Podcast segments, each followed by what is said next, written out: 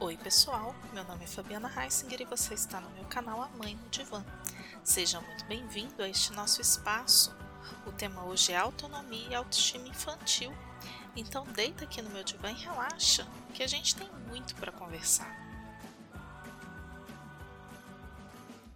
Dentre as perguntas e reclamações que eu mais escuto dos pais sobre o comportamento dos filhos, uma que está sempre presente é a queixa sobre a insegurança.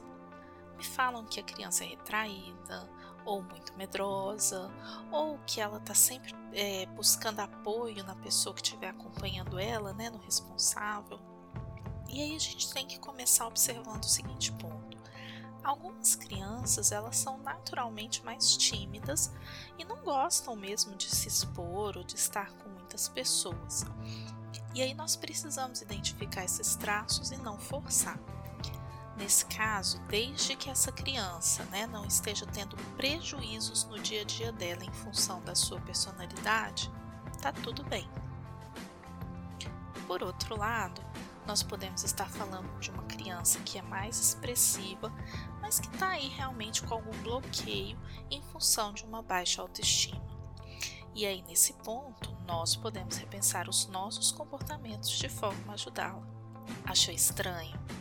É, mas é através das nossas mudanças comportamentais que nós auxiliamos as crianças.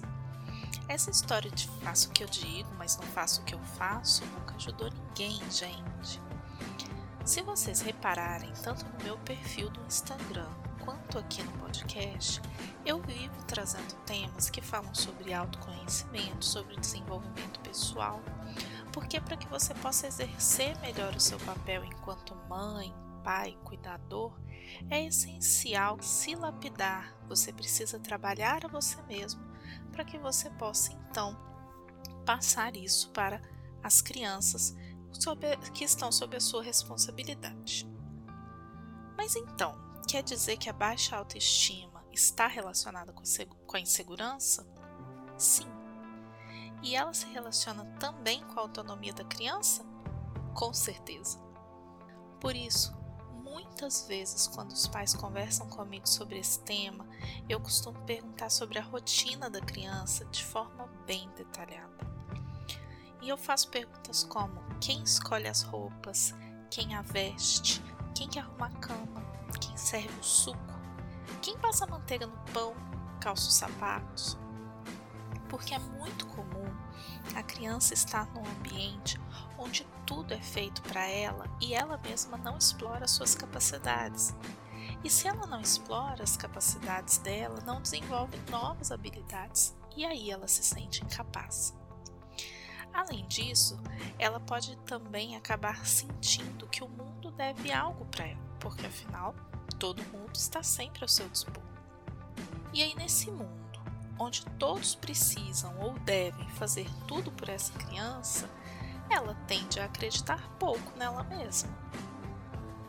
Nós precisamos lembrar aqui nesse ponto, gente, que estas crianças que nos foram dadas como filhos, elas não são nossas nós as estamos preparando para suas próprias vidas, para as escolhas, nós estamos cuidando delas até que elas tenham a capacidade de cuidar delas mesmas. E para uma vida adulta consciente é muito importante que as crianças sejam ensinadas a serem autônomas, a ter habilidade para resolução de problemas e tomada de decisões e que elas sejam responsáveis pelo cuidado de si e aqui, aqui nós falamos né, sobre tomada de decisões, a gente precisa repensar a linha de educação de onde nós viemos. Aquela linha que nos diziam que criança não tem que querer. A gente cresceu, então, esperando que alguém escolha por nós. E muitos de vocês que estão me ouvindo sofrem hoje os prejuízos disso. Então, obvia, obviamente, né, a gente está falando aqui de uma criança, ela ainda não tem maturidade para escolhas complexas, mas nós podemos ensiná-la a escolher dentre escolhas limitadas, de forma que essa criança possa ter também algum controle sobre as coisas que acontecem com ela. Por exemplo, uma criança que precisa comer frutas no café da manhã, isso foi determinado, é um ponto que não se discute ela pode escolher entre duas ou três opções que estejam disponíveis em casa, ao invés dela simplesmente chegar, a mesa já está posta e alguém já ter decidido o que ela vai comer. Isso me lembra um episódio que aconteceu aqui em casa. Durante um período eu tive aí uma grande dificuldade de, com o Rafa na questão alimentar, ele estava recusando muito as principais refeições. E aí o que nós fizemos aqui, a solução que nós encontramos foi fazer um cardápio semanal. E o Rafa ajudava a elaborar isso. Muito rapidamente ele voltou a comer e comer com gosto as coisas porque ele mesmo escolhia.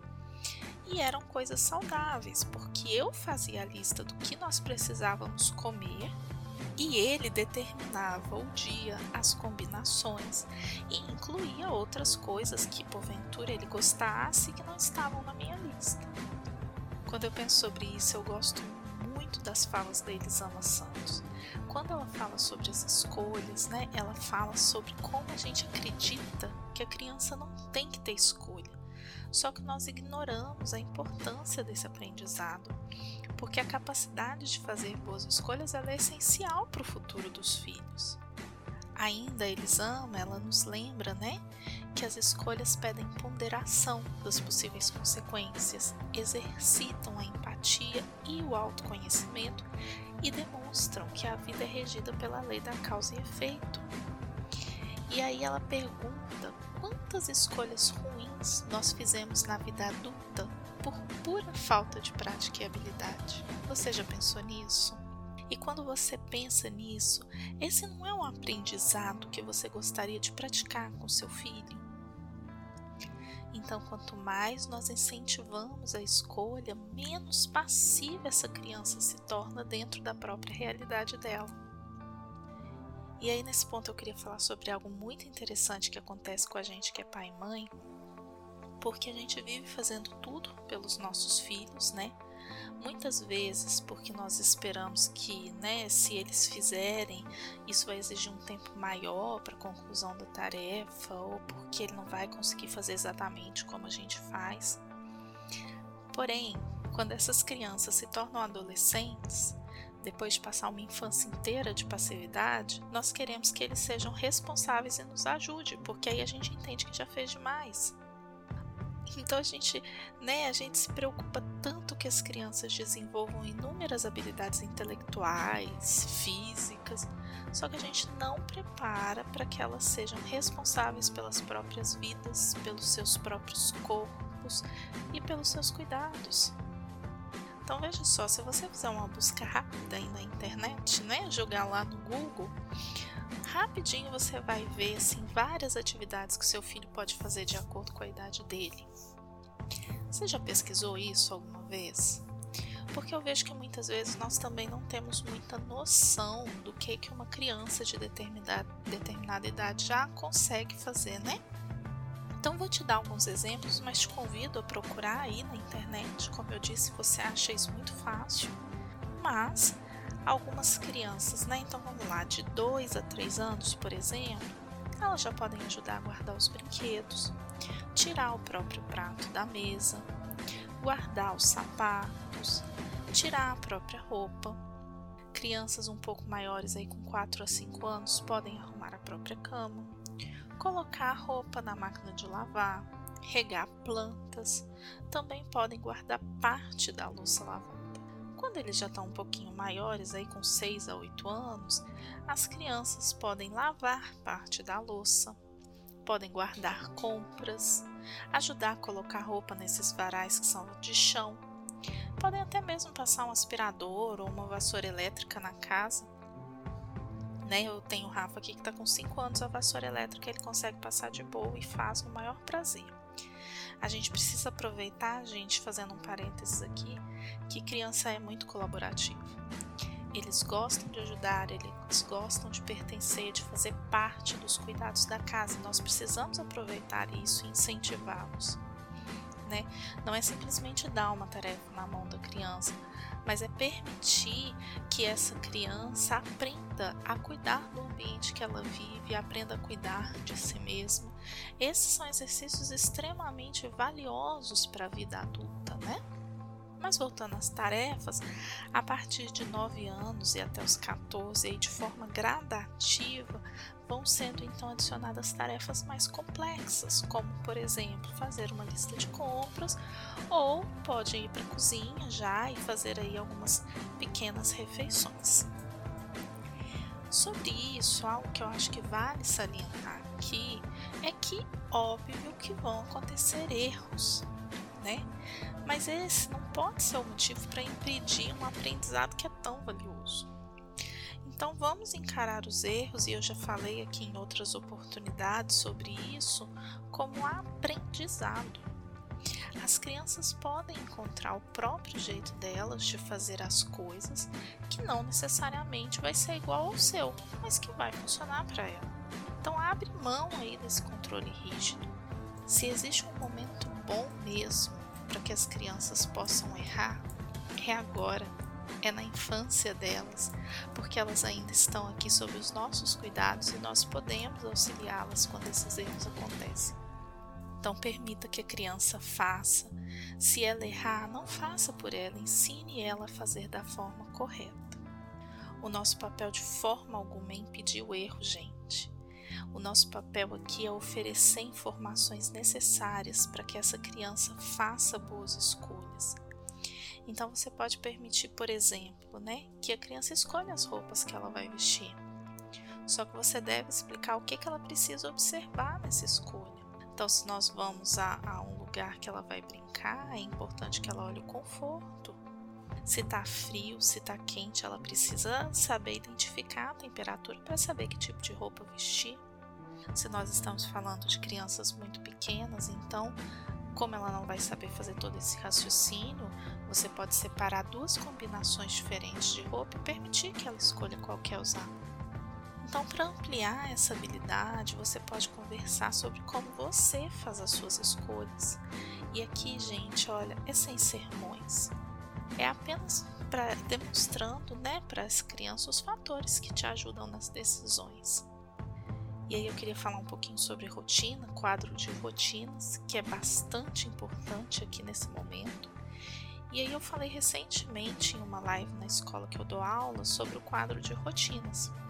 Inclusive o modelo do quadro que a gente criou, ele está disponível. Eu posso enviar para você que está ouvindo.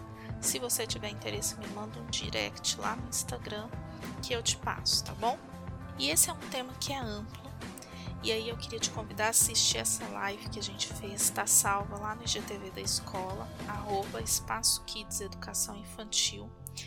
Vale muito a pena você assistir para poder usar esse quadro de maneira efetiva. Ele não é um quadro de recompensas, é um quadro de rotina, então a visão é completamente diferente. A criança não vai ganhar nada por cumprir as tarefas dela. E basicamente duas coisas nesse quadro são muito importantes. A primeira é permitir que a criança faça o que ela já consegue fazer. E é inclusive observar todas as atividades que tem lá e perceber quais que você nunca nem tentou deixar a criança fazer e que talvez sejam coisas que ela já esteja aí tendo condições de fazer. A segunda coisa é permitir que ela participe das decisões acerca da rotina. Eu já tinha falado lá em cima, né, que é importante que a criança a, ela aprenda a fazer escolhas e também que ela sinta que né, pode influenciar nas coisas que acontecem com ela. Mas além disso, as crianças tendem a cumprir as regras que elas ajudaram a elaborar. E aí é importante também que elas tenham visualmente claro quais são as tarefas dela, e é para isso que o quadro é tão essencial. Ah, gente, e é muito importante vocês entenderem uma coisa. Nem sempre você que está me ouvindo consegue cumprir tudo aquilo que você propôs na sua semana. Confere a sua agenda ou planner aí se você usa para ver quantas coisas você não conseguiu fazer. Então eu vou te pedir que não cobre das crianças essa disciplina perfeita. Foca o seu olhar em tudo que ela conseguiu fazer, especialmente nos novos aprendizados.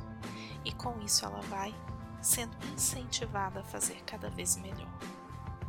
Quando você estimula então a criança, né, para que ela faça boas escolhas, para que ela tenha uma rotina, seja parte integrante da família, colaborando nas tarefas dela. Quando você orienta ao autocuidado, você está educando uma criança que tem a oportunidade de se orgulhar do seu processo de desenvolvimento. E é aí, é a partir disso que a autoestima, o senso de valor próprio, ele é firmado. Uma criança que tem confiança em si e que sente que os cuidadores confiam nela, confiam nas suas habilidades e que eles vão estar lá como apoio se alguma coisa der errado, certamente é uma criança que vai estar aberta ao contato com os outros e vai estar segura de si para enfrentar novos desafios. E se você que está me ouvindo ainda ficou com alguma dúvida, me manda uma mensagem lá no Instagram, arroba mãe no divã, que eu vou ter prazer em te auxiliar. E se tem aí alguma sugestão de tema para eu falar aqui, manda lá também, que a gente constrói esse espaço aqui juntinho. Gratidão por quem me ouviu até aqui e até o nosso próximo episódio.